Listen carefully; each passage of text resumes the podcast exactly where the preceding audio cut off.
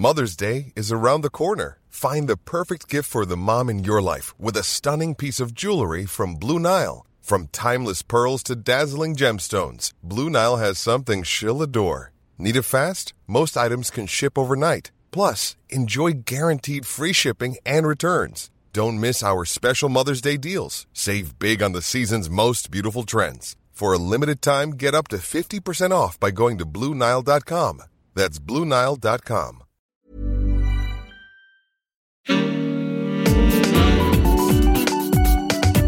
Queer as Berlin. Der Diversity Podcast mit Michael Mayer. Heute geht es in Queers Berlin um Politik, denn der Bundestag ist so queer wie noch nie. Man könnte auch sagen, so divers wie nie. Und erstmals sitzen im Bundestag auch zwei Abgeordnete, die trans sind. Und eine davon ist heute hier, worüber ich mich sehr freue, Tessa Ganserer von den Grünen. Hallo Tessa. Hallo, danke für die Einladung. Gerne. Ähm, ja, ich würde gerne mal so anfangen zu deinem neuen ähm, ja, Arbeitsumfeld. Sagen wir mal so, du bist ja jetzt nicht Politikerin erst seit gestern, aber der Bundestag ist ja schon ein neues Arbeitsumfeld. Also du hast ja jetzt auch schon ein paar Monate Erfahrung. Ähm, wie ist das so, wenn man da so reinkommt? Also neu, ich meine neu im Sinne von man lernt auch neue Kollegen kennen und so weiter. Was hast du für Erfahrungen gemacht so in den ersten Monaten jetzt im Bundestag? Ähm, ja, so ein bisschen gemischt. Ähm, wie gesagt, ähm, ich bin ja nicht neu in der Politik. Ich habe ja schon acht Jahre Parlamentserfahrung im Bayerischen Landtag sammeln dürfen. Aber der Deutsche Bundestag ist dann natürlich nochmal eine andere Liga äh, wie ein Landesparlament. Ähm, Allein die Verwaltung, der Apparat äh, ist um so viel größer mit über 700 Abgeordneten, 118 in unserer Fraktion, allein bis man da die Namen der eigenen Fraktion alle drauf hat. Das dauert schon ein bisschen Zeit, da reinzukommen. Ähm, Obwohl es ja jetzt auch ganz viele neue Abgeordnete gibt. Ne? Also du bist ja nicht die einzige neue, ne? also müssen sich viele mhm. jetzt zurechtfinden, genau. glaube ich. Ne? Und so. ähm, da ist es aber für mich das Gleiche gewesen, sich in den Räumen zu orientieren, durch den Verwaltungsdschungel durchzuschlagen angefangen, ähm, äh, mit ähm, der ganzen Bürokratie das Büro aufzubauen. Das hat am Anfang wirklich Zeit genommen, mehr als ich erwartet hätte. Äh, das war im äh, Bayerischen Landtag ähm, viel leichter der Einstieg damals. Vielleicht auch deswegen, weil ich vorher schon im Landtag ähm, den den ganzen Apparat, die Verwaltung schon aus, der, ähm, aus dem Blickwinkel einer Mitarbeiterin ja schon über viele Jahre kannte. Also ich wusste, du hast ja schon im Landtag gearbeitet? Ja, quasi. ich weiß, wo, okay. wusste, wo der Eingang war, wo das Faxgerät steht, also solche Sachen, okay. ähm, äh, wo die Kaffeeküche ist etc. Ähm, okay. Und ähm, das kommt halt dann noch dazu, ja, also auch so, so Banalitäten, ähm, wo, wo steht äh, der Kopierer oh. und äh, dann natürlich äh, eben auch die, ähm, die Bühne Äh, der Bundespolitik, die natürlich nochmal viele andere, größere ist. Auch, ähm, finde ich, auch wenn die parlamentarische Arbeit jetzt erst so richtig ho äh, hochfährt, ähm, ist natürlich äh, die Geschwindigkeit, die Taktzahl, äh, auch der Termine nochmal eine ganz andere. Na, ich könnte mir vorstellen, wenn man da so eine Rede hält und dann wird das so wie ja unter Umständen bei Phoenix übertragen und so, denkt man so, huch, muss man ja auch erstmal so ein bisschen, äh, na gut, du kennst es schon aus dem Landtag, aber trotzdem ist ja auch nochmal so eine größere Bühne, ne, so, die man da hat. Was ja auch gut ist. Ja, ähm, aber ich glaube, so ein bisschen Lampenfieber gehört dazu ähm, und ist auch ganz gut. Ähm, also es hat ja entsprechende Tragweite, was man dann im Deutschen Bundestag sagt und wofür man steht. Oh. Ähm, zur Queer-Politik kommen wir gleich noch, aber weil ich am Anfang gesagt habe, also der, der, man sagt ja, der Bundestag ist so queer wie noch nie äh, zuvor. Ähm, nur hat ja die Ampelregierung auch einen Queer-Beauftragten. Ähm, merkt man das jetzt eigentlich so im Alltag? Also, dass du jetzt sagst, okay, du hast jetzt da auch mehr Ansprechpartner, als du jetzt vielleicht gedacht hättest oder so für deine Anliegen, oder kann man das jetzt so nicht sagen? Hm, ich weiß nicht, wie ich das jetzt sagen soll. Ähm, ich glaube, dass nicht nur ich glaube, sondern ähm, nicht nur äh, der Bundestag äh, und die Bundesregierung ist so queer wie noch nie, sondern auch äh, die grüne Fraktion. Ähm, ich bin ja äh, bei weitem nicht die einzige Queer-Politikerin in meiner mhm. Fraktion. Wir haben da starkes Team. Sven Lehmann, der jetzt natürlich auf der Regierungsbank als parlamentarischer Staatssekretär ähm, ähm, nicht mehr äh, in, in, der, in der Fraktionsarbeit so fest eingebunden ist, aber natürlich auch für Queerpolitik, für grüne Queerpolitik steht. Ähm, aber Ulle Schaus äh, und äh, Nike Slavik, ich, ähm, äh, meine niederbayerische Kollegin äh, Marlene Schöneberger äh, und noch eine ganz andere Reihe anderer Leute wie Max Lux, der Menschenrechtsausschuss äh, sich für die Rechte von queeren Menschen auch im internationalen Kontext stark machen wird. Da haben wir äh, richtig ähm, starke Regenbogentruppe, mhm. auch innerhalb der grünen Fraktion. Und das, Toll, ähm, ja. das gibt schon ähm, mhm. Motivation ähm, und es macht Spaß in so einem Team mhm. und in Regierungsverantwortung jetzt Politik mitgestalten zu dürfen. Ja, können wir vorstellen, es ist nicht so, nicht so mühselig, wie frü früher vielleicht mal war oder so. Ähm, aber lass uns mal, Moment mal, ein Stück zurückgehen. Und zwar, ähm, man findet ja viel über dich im, im Netz. Ähm, ich würde dich gerne mal fragen, du bist ja geboren in Zwiesel in Bayern, da wo die äh, Gläser herkommen, ne? die berühmten Zwiesel. Und du bist ähm, Diplom-Ingenieur in der, in der Forstwirtschaft. Ähm, da habe ich mich gefragt, okay, das ist jetzt so die Berliner Perspektive, aber wie kommt man, wie kommt man zu so einem Beruf? Beruf oder, oder, oder was hat dich daran interessiert? Ach, mir wurde die Liebe zum Wald ähm, schon in die Wiege gelegt. Äh, der Wald, der war als kleines Kind mein, mein Spielplatz, mein erweitertes Spielzimmer. Okay. Ich musste wirklich nur über die Straße rübertreten und ähm, ich hatte ein Quadratkilometer großes geschlossenes Wald Bild ähm, ähm, Waldgebiet ähm, als, als Spielfläche zur Verfügung, ähm, habe da meine Kindheit verbracht, äh, war mit meinem Vater wahnsinnig gerne draußen im Wald. Es war später in der Jugend auch mein Zufluchtsort, ähm, wo ich dann ähm, auch wahnsinnig gerne für mich alleine war und später ähm, habe ich dann halt ähm, auch beschlossen, dass es mein Arbeitsplatz werden sollte. Ich habe Aha. Berufsausbildung zur Waldarbeiterin gemacht und ähm, dann nach der Ausbildung über den zweiten Bildungsweg das Fachabitur und dann eben ein Studium noch. Äh, ich muss mal so blöd fragen, was, was, was, macht man da eigentlich? Also es ist ja, es ist ja nicht Förster, weil Förster ist ja auch Doch, für die Tiere ja, zu. Oder, nee, oder also, ähm, also der, der Titel ähm, äh, meines Diplomzeugnis äh, und der Studiengang äh, hieß eben ähm, Studium der Wald- und Forstwirtschaft ohne Bindestrich, äh, ähm, Diplom-Ingenieursstudium acht Semester an der Fachhochschule. Ähm, das ohne Bindestrich war äh, damals der Hochschule sehr wichtig, auch den Studierenden äh, bei der damaligen Studienreform, okay. um auch zum Ausdruck zu bringen, ähm, dass es äh, hier in dem Studium nicht nur darum geht, ähm, den Wald zu bewirtschaften, sondern auch eben das Ökosystem Wald ähm, zu erfassen zu begreifen. Und ähm, im klassischen Sinne, im, in der Alltagssprache, äh, bin ich äh, eben eine ausgebildete, studierte Försterin. okay, also hätte ich das gar nicht formuliert, weil ich mir so unsicher war, weil ich dachte, okay, ist das jetzt eigentlich das Gleiche? Oder? Ja, momentan glaube ich heißt der, äh, nach dem Bologna-Prozess äh, wurde ja ähm, das äh, Diplomzeugnis ähm, durch Bachelor und Master ersetzt. Ähm, und äh, da war es äh, dann wohl äh, der Studienverwaltung äh, der Hochschule so wichtig, äh, dieses, ähm, dieses ja, ich glaube im internationalen ähm, Kontext ähm, schon Qualitätssiegel Ingenieurstudium noch irgendwo zu erhalten. Und ähm, ich weiß nicht, ob da jetzt schon wieder Studienreform drüber gegangen ist. Auf jeden Fall hieß dann später ähm, das gleiche Studium äh, Bachelor of Forst Ingenieurswesen, um okay. eben ähm, diese Ingenieur, äh, äh Ingenieursausbildung auch in dem Titel Verstehe. zum Ausdruck zu bringen. Ja, das ist ja oft, oft ja noch so englische Titel heutzutage, ja, ne, um das dann genau. irgendwie so. Ja, aber letztendlich ähm, ist es alles das Gleiche. Es ist äh, die Ausbildung zur klassischen Försterin, wie sie alle Deutschen kennen. Verstehe, okay. Und sag mal, ich habe mich gefragt beim Lesen, ähm, also deine Transition, hatte das eigentlich was zu tun mit der, deinem Weg in die Politik oder würdest du sagen, das sind jetzt zwei ganz verschiedene Paar Schuhe? So, weil, weil ich gedacht habe, okay, also du befasst dich ja auch jetzt mit Queerpolitik. Also, also hat das was miteinander zu tun oder würdest du es ganz anders formulieren? Nein, das sind schon zwei Paar, äh, verschiedene Paar Schuhe. Ähm, also mir war, mir war schon ähm, 1998, als ich damals bei den Grünen Mitglied geworden äh, bin, auch äh, waren mir dann natürlich auch gesellschaftspolitische Themen wichtig. In meiner in meiner Jugend äh, 1994 ähm, oder so kurz nach der Wende, ähm, da haben mich natürlich auch äh, die brennenden Geflüchtetenheime in Ostdeutschland ähm, und ähm, der erstarkende Rechtsextremismus sehr bewegt. Das war eine ganz schlimme Zeit. Ja. Es ist aber im Prinzip nicht besser worden.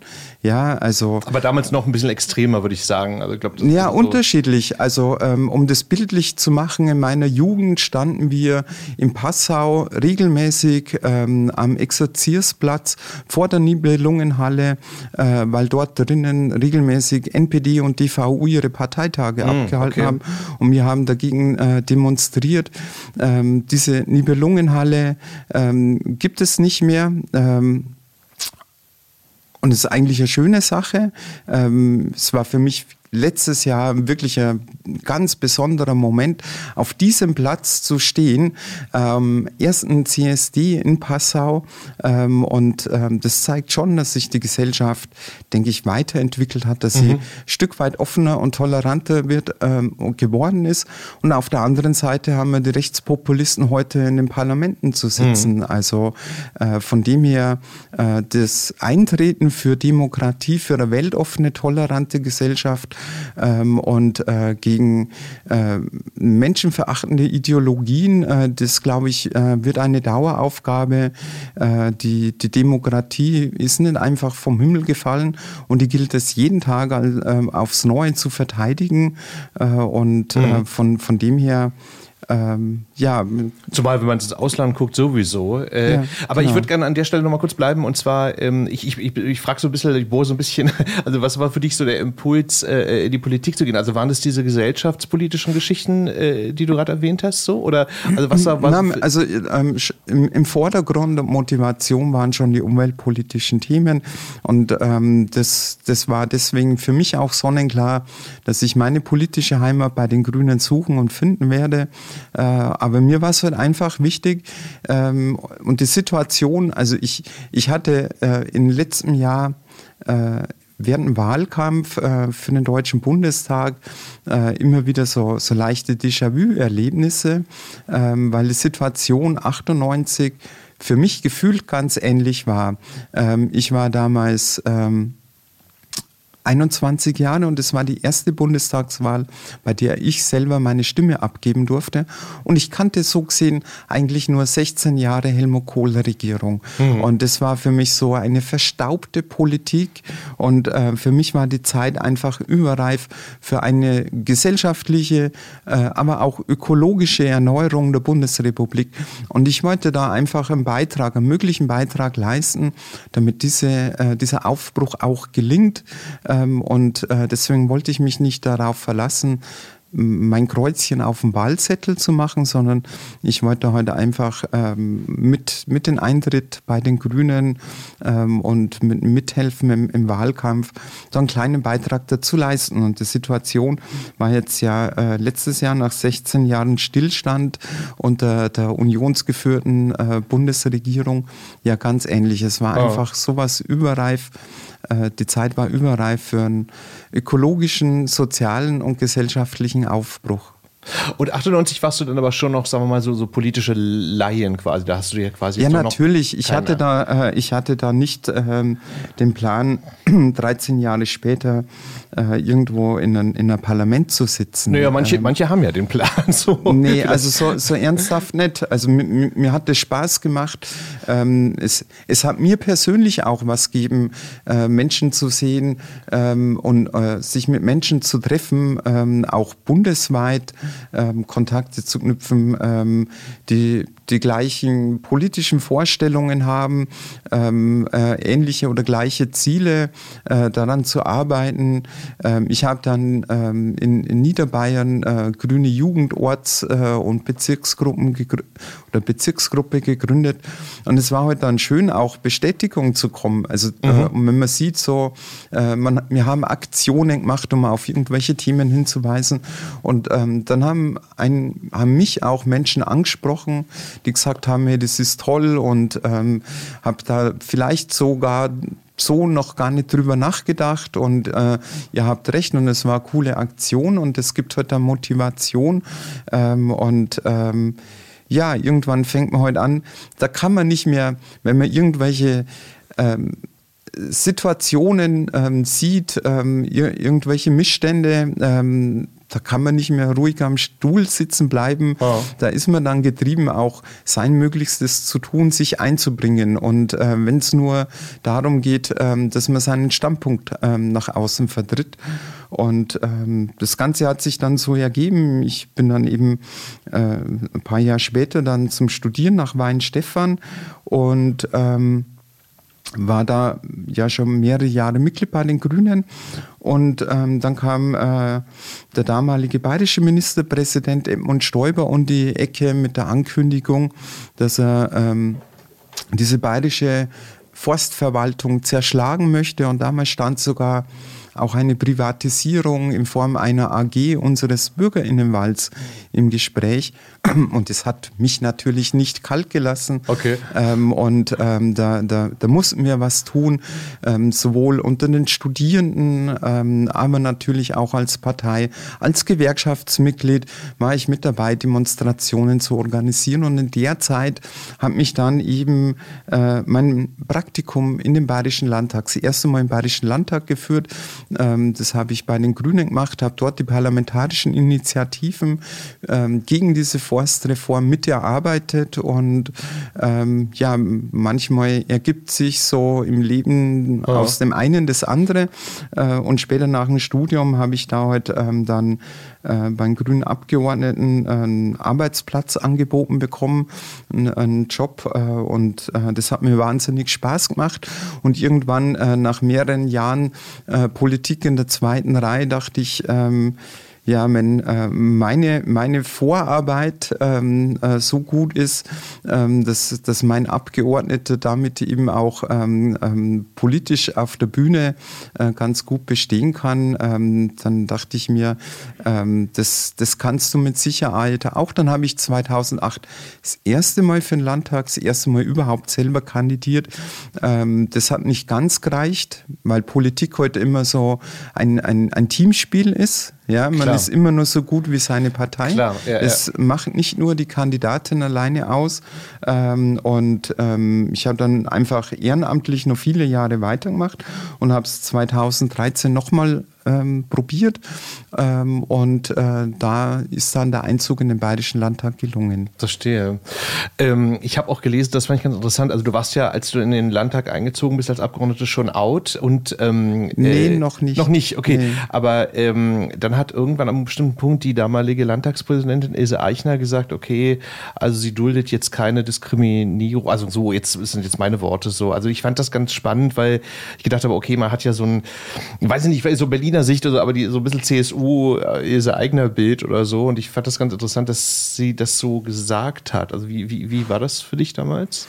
Also ich ich habe mich ja erst 2018 äh, nach der zweiten Landtagswahl geoutet, ähm, weil für mich einfach ein Punkt war, äh, wo klar ist, ähm, so will und so kann ich nicht mehr weiterleben. Ich muss mein Leben äh, führen.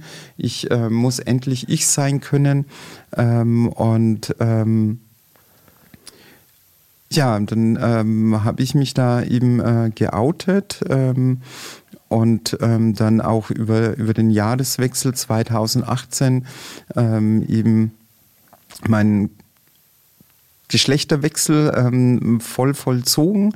Ähm, das auch mit, das war mir klar. Also ich, ich, mir war klar, dass dass ich nicht einfach ähm, als die Frau, die ich eigentlich schon immer war, in den Landtag gehen kann und so tun, als wäre nichts gewesen. Mir war klar, ähm, dass das ein riesen Medieninteresse erzeugen wird und ähm, ich war ja auch nicht naiv. Äh, mir war klar, dass Helme Hass und Spont nicht ausbleiben mhm. wird. Ähm, wo ich mir lange Zeit nicht klar war, ähm, ob ich das emotional durchstehe. Ähm, und ähm, dementsprechend wollte ich das heute auch äh, ähm, in Ruhe mit der Landtags Verwaltung absprechen, ähm, ist ja dann die Frage, ne, ähm, äh, mit äh, neuen korrekten E-Mail-Adresse, mit der Namensführung auf mhm. den ganzen Landtagsdrucksachen etc. Äh, und deswegen hatte ich da auch äh, mit Ilse Eigner äh, und mit dem Chef der Landtagsverwaltung ein Vorgespräch ähm, und da wurde mir schon entsprechende Unterstützung zugesichert ähm, und ähm, das hat mir persönlich gut getan. Ich glaube, das war auch aber darüber hinaus ein wichtiges Signal in die Gesellschaft hinein, dass Ilse Aigner als Landtagspräsidentin deutlich gemacht hat, ähm, dass hier im Hohen Haus im Bayerischen Landtag eben kein Platz für Häme, Hass und Spott ähm, und menschenfeindliche Kommentare sind, sowie eben auch in unserer Gesellschaft dafür eigentlich kein Platz sein soll.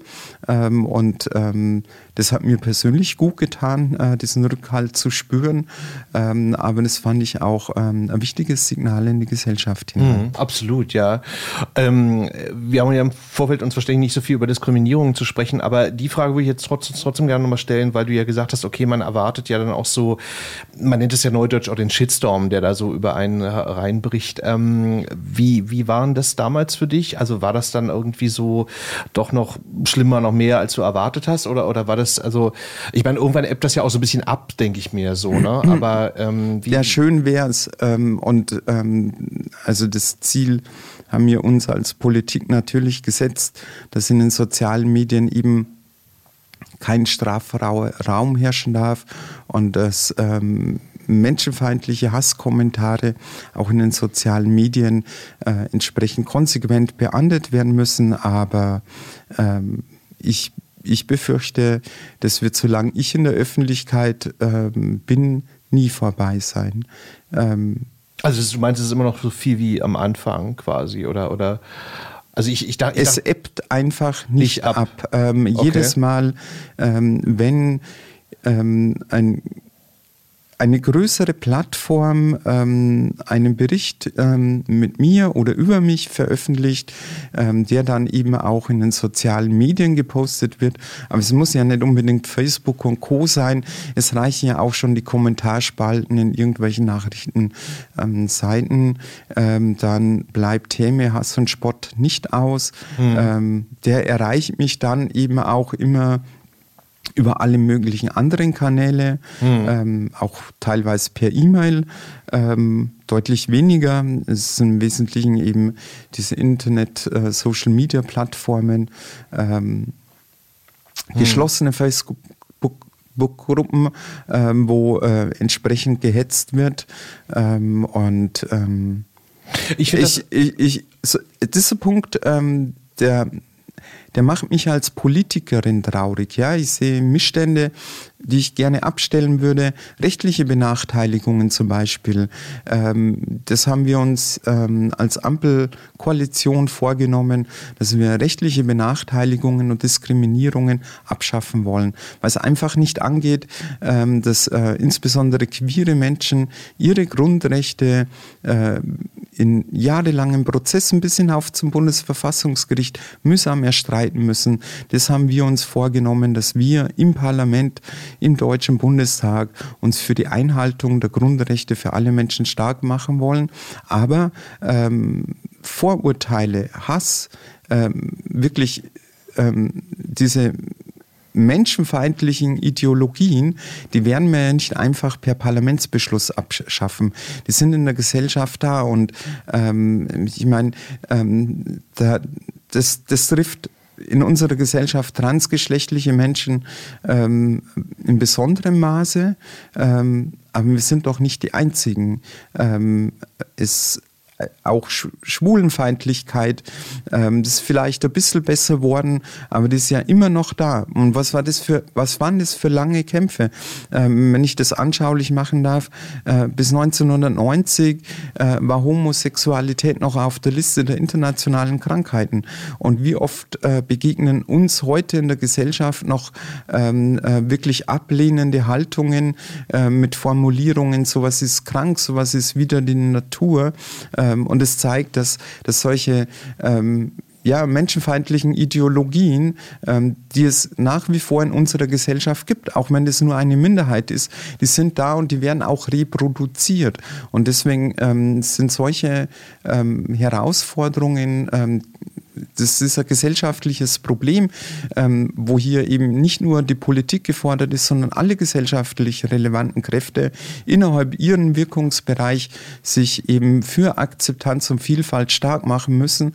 Und es wird, glaube ich, noch viele Jahre dauern, bis, bis wir von echter Akzeptanz sprechen können. Mhm. Ja, zumal diese Minderheit auch immer sehr, sehr lautstark auch ist so, ne? Und äh, also ich stimme dir vielleicht zu, ich finde immer auffällig, dass so, ähm, es gibt ja manchmal dann auch schon so Momente, wo dann irgendwie so eine Nachrichtenplattform bei bestimmten Themen die Kommentarfunktion sofort schließt, also, also gar nicht zulässt, mhm. weil halt äh, also schwule Transmenschen, äh, Juden, äh, Flüchtlinge, also diese Geschichte, also offenbar so Trigger-Geschichten, wo man schon von vornherein weiß, da kannst du die Debatte überhaupt nicht mehr einkriegen. Und ich, ich finde das auch mal total frustrierend, weil ich immer denke, wow, also das ist immer ja. noch so, so stark da, also dass diese ganzen Leute sich da so auskübeln. Also das ist. Ja, das aber in dem Maße, wie sie sich auskübeln, wie die Platz und Raum haben ähm, und ähm, äh, ihre menschenverachtende Ideologie verbreiten dürfen, in dem Maße äh, werden heute diese Vorurteile auch wieder reproduziert. Mhm. Ähm, und ähm, deswegen braucht es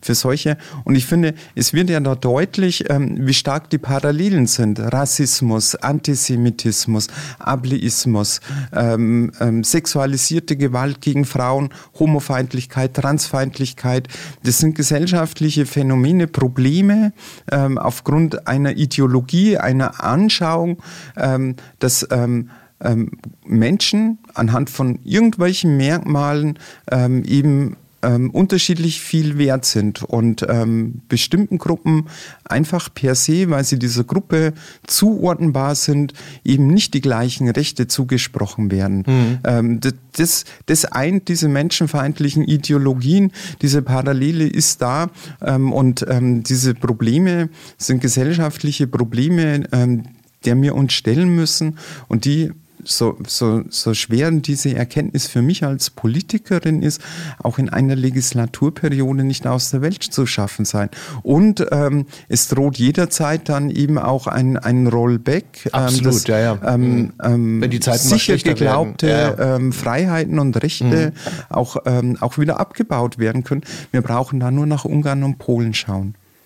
Wobei ich ein kleines bisschen Hoffnung habe, aber gut, ich will jetzt auch nicht zu naiv erscheinen, so dass ähm, ich denke, so, so in der jüngeren Generation, ich glaube, die, die sind schon meistens viel offener oder so. Ne? Aber klar, du hast schon recht, ich meine, wahrscheinlich gibt es dann auch irgendwie einen bestimmten äh, Prozentsatz von Leuten, die auch. Ja, in äh, gewisser Weise offener. Ähm, also es, ja, von Generation zu Generation wird es ein Stück weit besser, aber wenn wir uns Diskriminierungsstudien anschauen, dann sind eben auch unsere Schulen nach wie vor kein Diskriminierungs freier Absolut. Ort. Absolut, ja. Und ähm, Lehrerinnen sind aufgrund ähm, ihrer Ausbildung teilweise ähm, manchmal sogar überfordert. Da gab es vor wenigen Jahren eine sehr interessante und aufschlussreiche Studie ähm, ähm, über Diskriminierung queerer Jugendlicher mhm. an, äh, an Berliner Schulen, ähm, wo ähm, äh, deutlich wurde, dass äh, LehrerInnen ähm, scheinbar dieses Problem selber an den Schulen gar nicht so kennen äh, oder nicht so wahrnehmen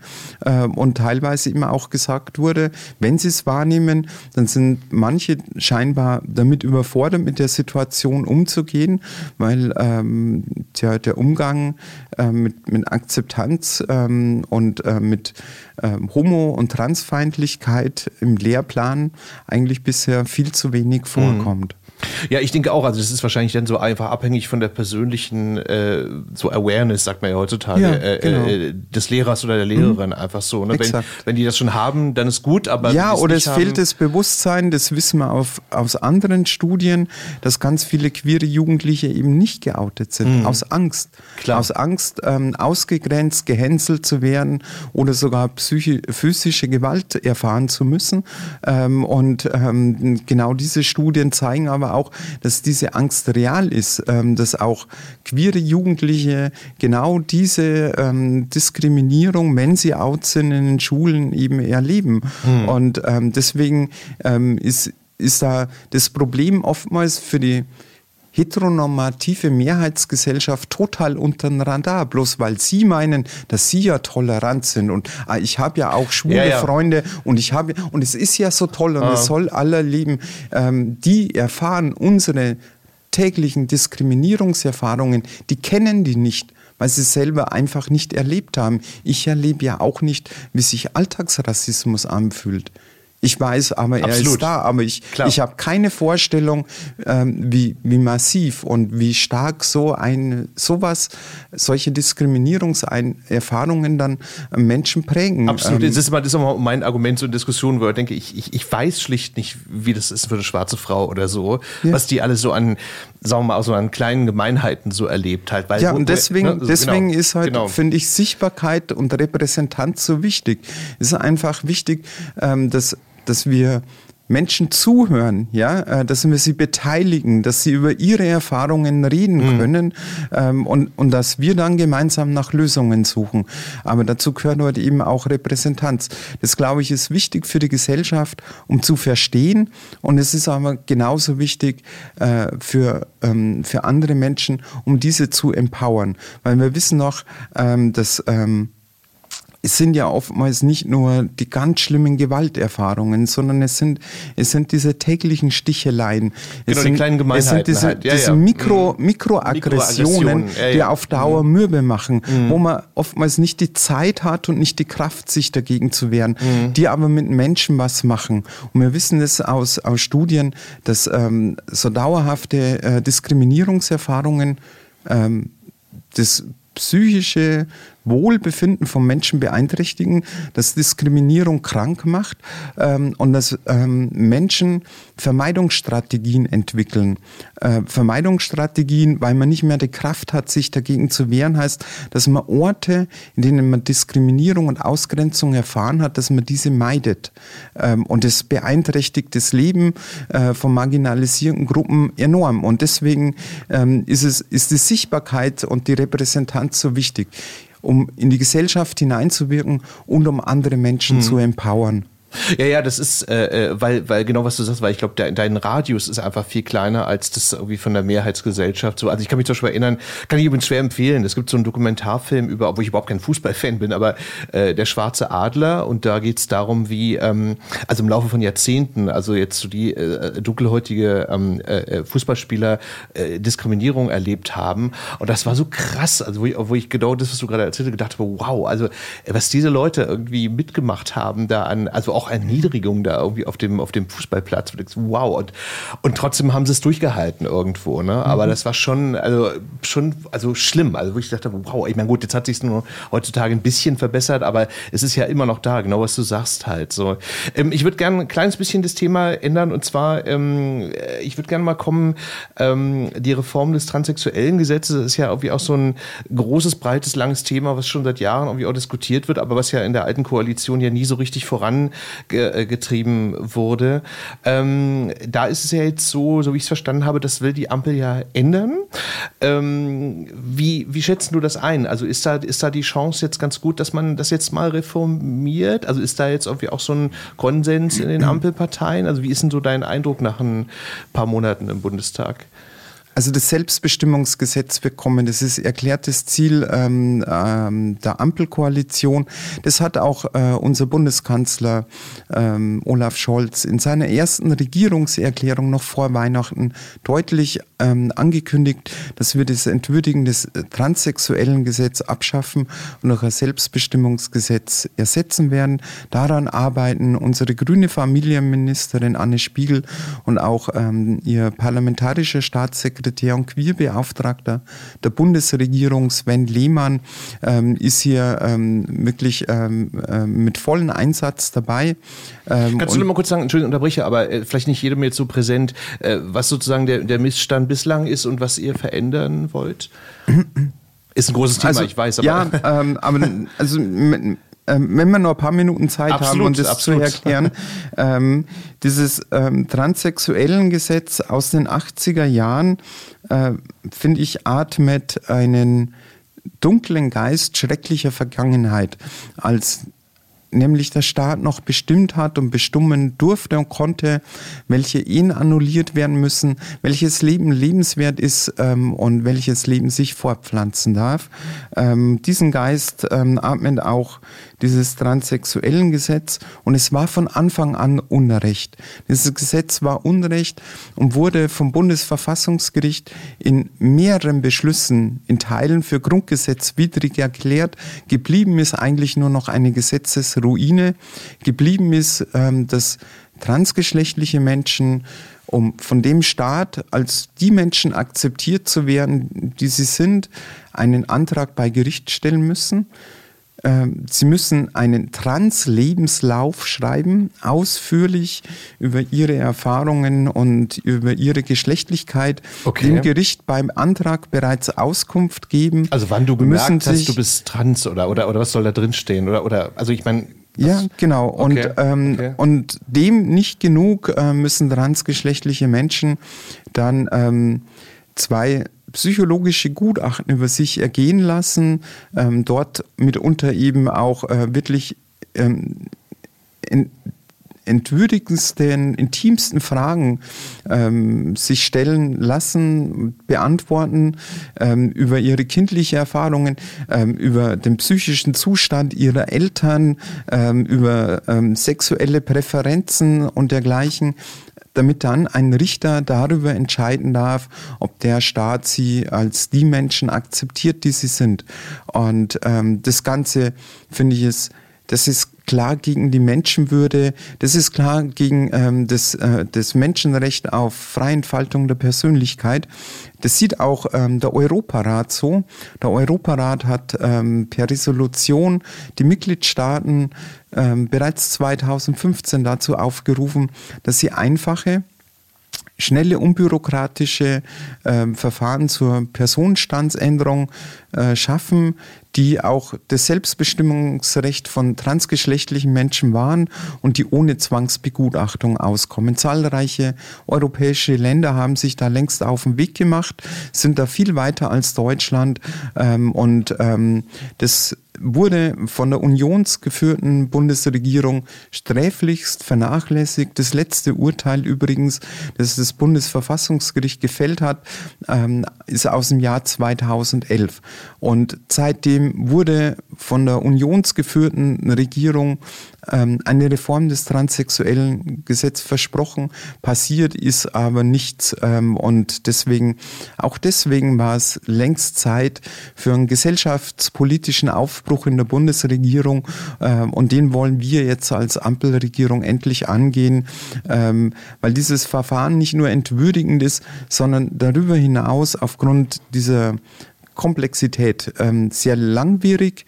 Ähm, manche Menschen haben vielleicht gerade nicht das Geld, dass sie sich diese Gutachten leisten können oder manche Menschen äh, sind sich gerade emotional nicht in der Lage, sich so ein Verfahren zu mhm. stellen. Mhm. Ähm, und selbst die, die das gleich und zielstrebig ähm, anpacken, heißt es, dass sie mehr oder weniger langen Zeitraum alle äh, bereits voll out in ihrem eigenen Geschlecht leben, aber die amtlichen Dokumente nicht passen. Und ähm, das, glaube ich, können sich die meisten Menschen gar nicht vorstellen, was das bedeutet. Ich kann in diesem Land, ich kann hier ähm, nicht einen Leihwagen mieten. Ich kann jetzt unter Corona nicht einfach äh, in eine Gaststätte gehen, äh, in ein Kaufhaus gehen, ohne dass ich dann, wenn ich aufgefordert werde, meinen Personalausweis vorzuzeigen, meine Identität unter Beweis zu stellen, einem wildfremden Menschen gegenüber mhm.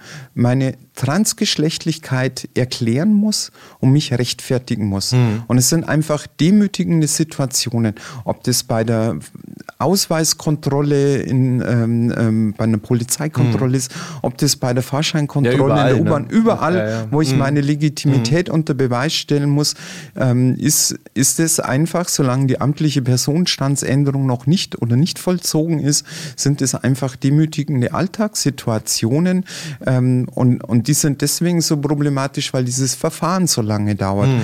Ähm, und deswegen äh, würde äh, dieser selbstbestimmte Geschlechtseintrag eben wirklich auch die Alltagssituation von transgeschlechtlichen Menschen deutlich verbessern. Ja, du hast ja in einem Interview auch gesagt, ich, nicht so wörtlich, aber, aber dass du gesagt hast, irgendwie, es kann nicht sein, dass man sich da erstmal vor so einem Psychologen da irgendwie rechtfertigen und quasi so seelisch ausziehen muss oder so. Ne? Also das fand ich auch ganz, ganz interessant. Also das, das ist ja auch, glaube ich, auch das Problem, ne? dass man da irgendwie, ja, sich da erstmal total rechtfertigen muss, so was, ja, was also nicht in der Sache sein kann. Ne? Ich meine, die Zeit, als der Gutsherr darüber entschieden hat, wer äh, heiraten darf und sich mitunter ähm, das Recht der Nacht herausnehmen konnte. Diese schrecklichen Zeiten, die haben wir Gott sei Dank schon vor langer, langer Zeit überwunden. Und es ist jetzt einfach überfällig, auch diese entwürdigende Begutachtung, ähm, diese Bevormundung von transgeschlechtlichen Menschen zu überwinden. Ja, ja. Absolut, ja. Ähm, ja, dann hoffen wir, dass das in der, in der Legislatur endlich mal, mal durchkommt. Ich ähm, wollte dich noch fragen, und zwar, ähm, ich habe so das Gefühl, so in, seit ein paar Jahren ist ja dieses Trans-Thema ja auch ähm, sehr präsent in den Medien, auch, also in den verschiedensten Ausformungen, also auch in, keine Ahnung, irgendwie Serien, Filmen und so. Ähm, ich wollte dich mal fragen, ähm, hast du den Eindruck, das ist jetzt so ganz gut, also dass das einfach so häufiger auch auftaucht, oder, oder sagst du, das ist dir manchmal noch ein bisschen zu klischiert oder so? Also wie, wie würdest du das sehen? Also ich habe so einen Eindruck, es ist ja eine ziemliche Bandbreite, die da präsentiert wird. Ähm, wie siehst du das? Ich sehe es ein bisschen ambivalent. Ähm, erstens einmal ja, es ist definitiv so, ähm, dass ähm, das Thema Trans ähm, in in den Medien, zumindest in den Berichterstattungen, ähm, äh, deutlich mehr Aufmerksamkeit bekommen hat. Ähm, das finde ich gut, ähm, weil ich glaube, dass wir hier als Gesellschaft einfach, nachdem Transgeschlechtlichkeit, obwohl das Phänomen so alt ist wie die Menschheitsgeschichte, ähm, Transgeschlechtlichkeit in unserer Gesellschaft lange Zeit stigmatisiert wurde. Ähm, transgeschlechtliche Menschen unter dem NS-Regime ähm, verfolgt wurden und auch im Nachkriegsdeutschland stigmatisiert und an den Rand der Gesellschaft gedrängt, äh, psychopathologisiert, bevormundet im Recht. Ähm, glaube ich, herrscht einfach auch noch so viel Aufklärungsbedarf und ähm, äh, gibt es noch Wissensdefizit in unserer Gesellschaft. Deswegen finde ich mehr Aufmerksamkeit, mehr Berichterstattungen gut.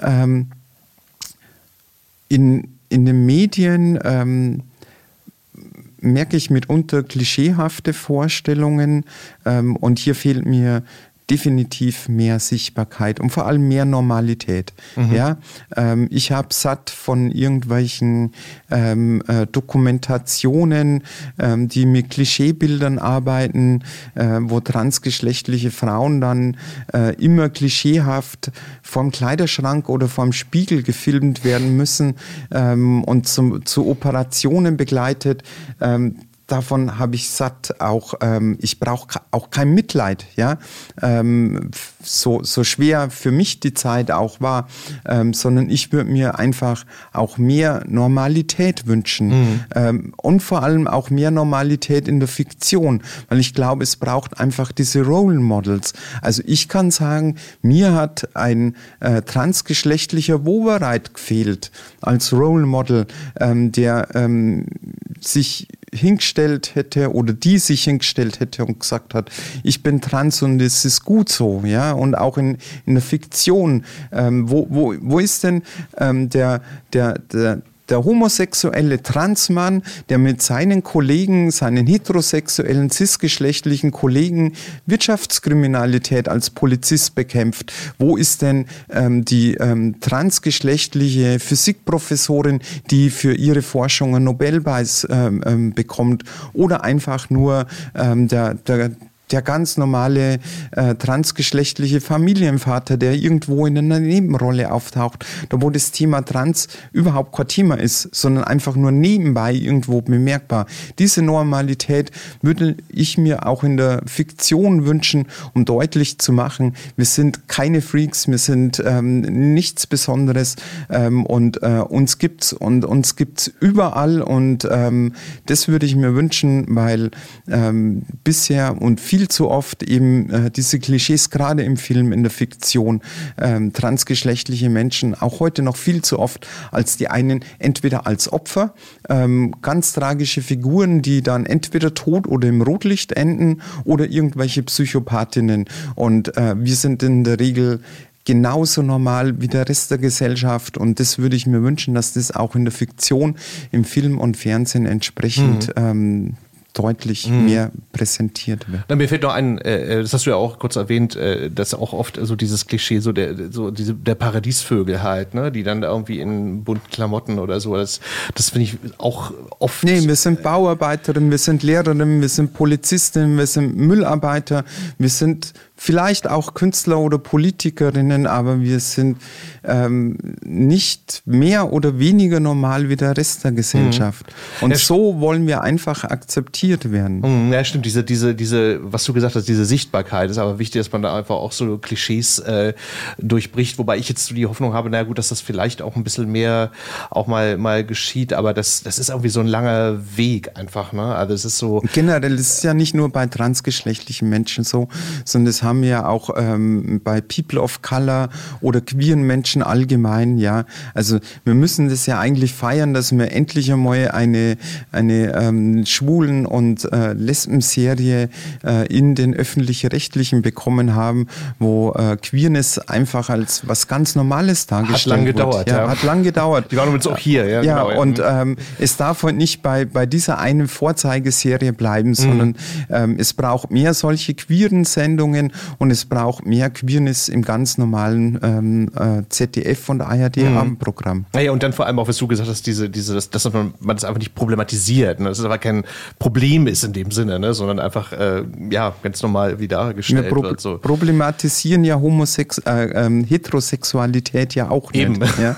Und genau. trotzdem trägt jeder stolz seinen Ring am Finger, hat ähm, die, die äh, Bilder der Familie am, am Schreibtisch. Ähm, ähm wir, wir reden die auch heterosexuelle Menschen ähm, reden nicht gern und nicht automatisch über Beckgeschichten, aber es ist halt einfach normal, dass wenn es mir nicht gut geht, weil es gerade Probleme in der Beziehung gab, dass ich das auch am Arbeitsplatz meiner Kollegin mitteilen, weil wir Menschen sind, weil wir ja auch unser, unsere Probleme mit in die Arbeit geben. Und wir sehen das, wenn ein Mensch freudestrahlend ähm, am Montagmorgen reinkommt, weil er gerade frisch verliebt ist oder weil sie ähm, de, den Hochzeitstag gefeiert haben oder whatever. Ja, und das würde ich mir heute wünschen, dass es kein Problem ist, dass auch queere Menschen ähm, zu ihrer Queerness im Alltag stehen können und keine Angst haben müssen, äh, deswegen irgendwo abgewertet, ausgegrenzt ausgegrenzt oder diskriminiert zu werden. Mhm.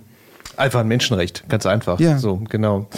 Ähm, deshalb vielen Dank, dass du da warst. Das war sehr, sehr spannend. Vielen Dank für deine Zeit. Ich Danke, es war sehr schön und angenehm. Ähm, am Schluss noch fragen, ähm, also jeder hat ja so, ja, sagen wir mal, so Projekte, die er sich vorgenommen hat. Was hast du da, also ich meine, gut, über das äh, Selbstbestimmungsgesetz haben wir ja gesprochen, aber ähm, hast du da ähm, noch bestimmte Ziele in deiner Legislaturperiode jetzt im Bundestag? Ich meine, du machst ja auch nicht nur Queerpolitik, du machst ja auch, ich glaube auch Umweltschutz. Ich bin, ich, äh, ich habe einen äh, Vollsitz im Umweltausschuss und ähm, da ist es mir eine Freude, jetzt auch unter Regierungs, äh, grüner Regierungsbeteiligung äh, wichtige Vor Reformvorhaben voranzubringen.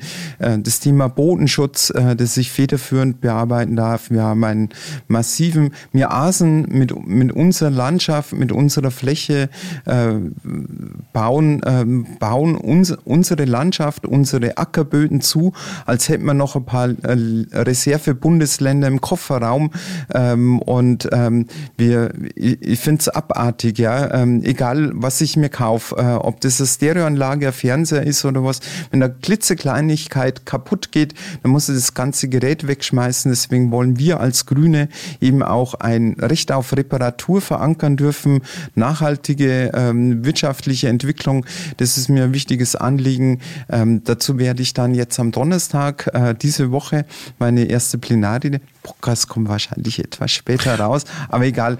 Ähm, es ist mit meine erste Plenarrede gewesen sein. Ähm, könnt ihr aber dann später auch äh, nochmal äh, bestimmt nachsehen und nachhören ähm, zum Einsatz äh, des Parlamentarischen Beirats für nachhaltige Entwicklung. Ähm, da warten jede Menge spannende umweltpolitische Themen, ähm, für, für die ich ja auch für die Grüne Mitglied geworden bin. Ähm, aber ähm, es gehört zur Ehrlichkeit dazu, äh, dass äh, ich mich entschlossen habe, für den Deutschen Bundestag zu kandidieren, um eben auch queerpolitische Themen vorwärts zu bekommen. Klar. Und da wird man auch bestimmt die nächsten Jahre noch oft genug von mir hören. Okay, da freuen wir uns drauf. Danke dir. Alles Gute für deine Arbeit. Dankeschön. Danke. Ja, und euch danke ich fürs Zuhören. Danke, äh, dass ihr dabei wart. Und die nächste Folge von Queer as Berlin gibt es dann wieder im März. Danke, bis dann. Macht's gut. Tschüss. Queer as Berlin. Der Diversity Podcast mit Michael Mayer.